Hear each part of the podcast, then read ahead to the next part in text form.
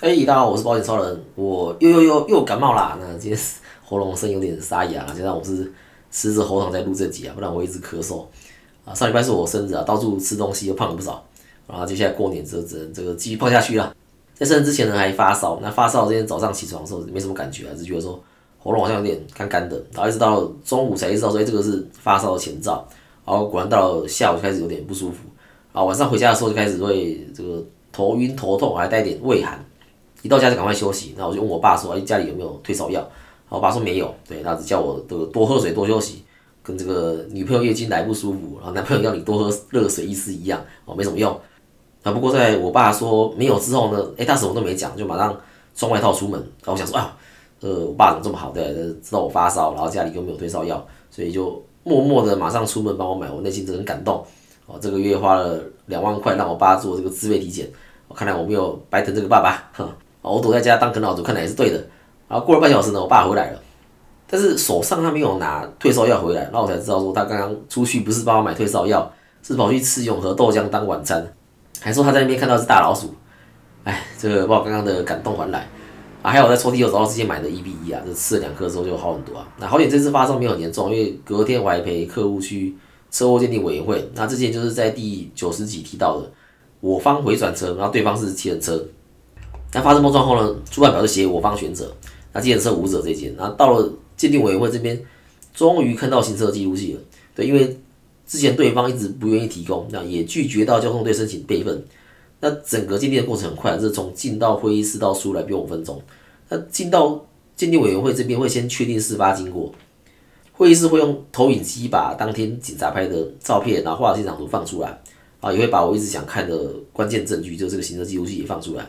然后确定事发经过后呢，就会问双方说：“哎，有没有意见补充？”啊，有的话呢，就到前面的发言台。但发言时间很宝贵啊，一定要把重点说出来。所以我在前一天就跟我当事人再三提醒，因为我当事人用好听的话来说是非常活泼，哦，不好听就是激动。啊，只要这个当事人激动起来，就一直说什么对方在开车的时候设定导航，什么油门刹车踩错，哦，什么我们被撞下好大力，这些话对鉴定会的委员来说是一点帮助都没有啊。从进会议室到出来不用五分钟，真的发言时间可能只有三十秒。但是你把这三十秒拿来讲这些对案件本身一点都没有帮助的话的话，那不就浪费了宝贵的发言时间吗？所以我只提醒他要冷静，让我先把重点跟委员讲完，然后后面如果有有时间，那我再上去讲这些五十三的。然后当天的鉴定会的委员是有让每个人发言的，那我有把我想表达的重点啊告诉鉴定委员。那轮到我当事人的时候，哎，果然不是我所料。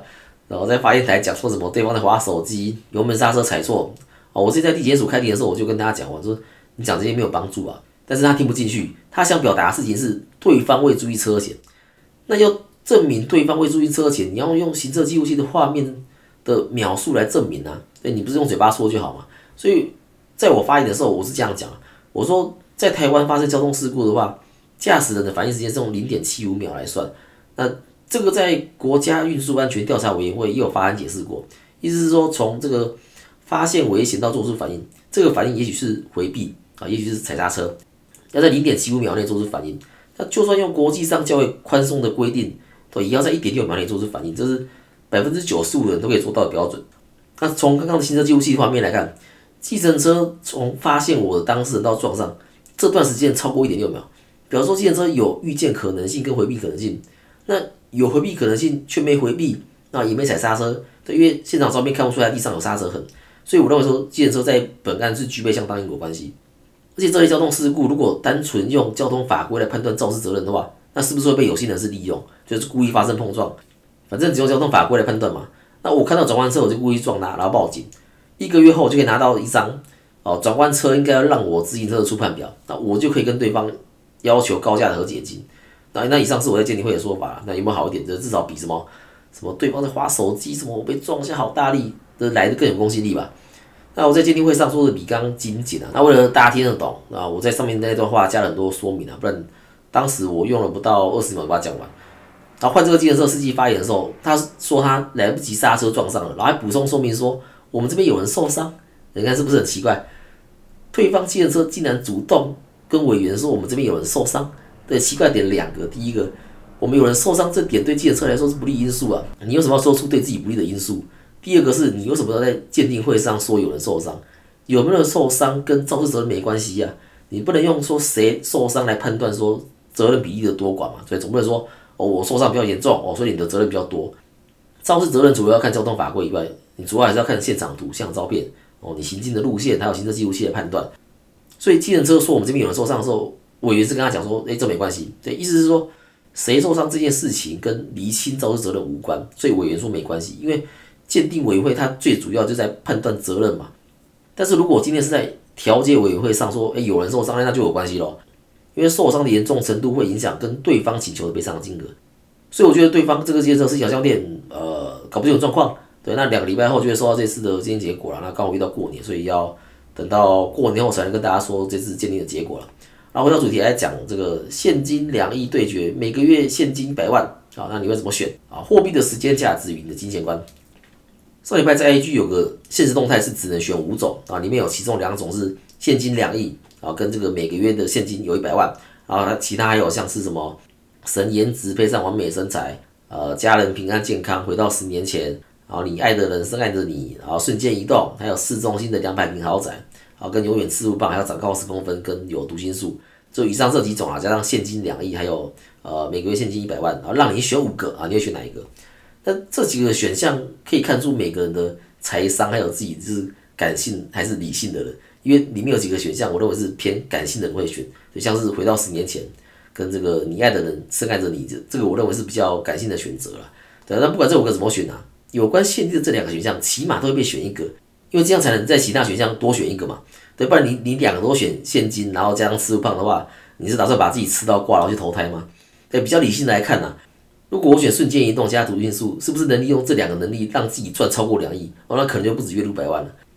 那如果说你问我说，呃，现金两亿跟每个月一百万二十二亿的话，哎，我会选现金两亿。对你仔细算一下就知道为什么。你今天拿到现金两亿，我傻傻的买零零五六，直利率我保守都用五趴来算，回测过去十年，只有一年低于三趴，一年低于五趴，另外八年都超过五趴，那，其中还有一年是超过六，一年超过七，平均起来一年有五点五趴。那如果我把现金两亿分成三个月慢慢买入，那之后每一年光是现金股利就有两亿的五点五趴，就是一千一百万。其实跟每个月一百万这个选项好像差不多。那这个时候有人会说。诶，那是不是选每个月一百万这个会比较好？对，这样反而拿的比较多。我的结论是，如果说你短期来看的话是这样没有错，但是你把时间拉长来看的话，其实不是嘛？因为股市长期普遍是看多的。对，那刚刚的五点五八是没有算股价涨跌哦。十年前的零零五六一张要两万六千块，到了今天是三万七千块一张。那这个过程是有涨有跌没错，但就在这个涨多跌少、涨涨跌跌啊、跌跌涨涨的这个过程中，股价是持续上升的。如果算是股价增值的话，那就不止五点五趴了。那还有另一点是，我每年领的股息可以再投入嘛？我领到的一千一百万，我可以留下一百万，好，那剩下一千万我再投入，那我的母数会来到两亿一千万，那这个时候的五点五趴就不只是一千一百万了，是一千一百五十五万，所以我可以通过每年投入这件事情，让自己的母数变大。那照这样算起来，只要做这件事情到第三年，每年现金股利就可以超过每个月现金一百万这个选项，而且还持续长大。那如果我选每个月现金一百万这个选项，然后把钱一样全部投入到 ETF 了。一整年最多就投入一千两百万嘛，那乘上五点五八之后是六十六万。你一个月领一百万，你领到两亿，你要花两百个月，等于十六年，你怎么确定你活到那个时候？那这个就是货币时间价值嘛。这个在讲一年期跟终身险的时候很常讲到，但是我之前好像没有用这个讲法在节目中说过，因为我都是面对面的时候打开电脑，然后用 Excel 去展示的时候说的，因为这样效果比较好。那三天前我帮了一个二十九岁的被保人做了一张。呃，同样保额一百万的重大商品，但是一边是用终身险规划，一边是用一年定期险规划。那我就让他看保费的差异。我说，你如果用终身险规划的话，一年保费三万八，你二十年来缴费是七十六万，对，三万八乘二十嘛，到这边应该没问题。如果是改用一年期的定期险呢？对，一年是两千二，会随着年纪保费会变贵，没错，但是累计一样缴到七十六万这个数字，你要缴到七十六岁啊。而且如果真的缴到七十六岁的话，那表示你腰瘦健康嘛，你连癌症都没有。好，那要是有呢？台湾人平均的离癌年纪大约是六十四岁。那这个二十九岁的客户，他投保终身险，到了四十八岁，他就已经全部缴完了。到了六十四岁的时候，领到离癌的一百万，那请问他扣掉已经缴出去的保费，他实际拿回来多少？啊，答案是二十四万嘛，七十六，知道吧？一百减七十六等于二十四。好，那我们再来看这个一年定期这边，一样是九岁投保。啊，到了六十四岁离癌领到一百万，那虽然说保费会逐年变贵，缴到六十四岁还在缴，但是到了六十四岁正年，你一共累计缴了三十七万的保费，那扣掉三十七万，他实际拿回来是六十三万，这一样的情况在终身险实际拿回就二十四，那比一年定期的还少，而且你选择终身险不就少了刚刚说的货币的时间价值吗？终身险在你年轻的时候就早早把这个保费收完了，这样子的话，你能投入到市场的钱就变少了嘛。终身险缴完二十年，缴七十六万的当下，一年期定期这边只缴了十一万六千，哦，差了六十四万。那如果把这六十四万投入到投资市场呢？对，是不是更能发挥货币的时间价值？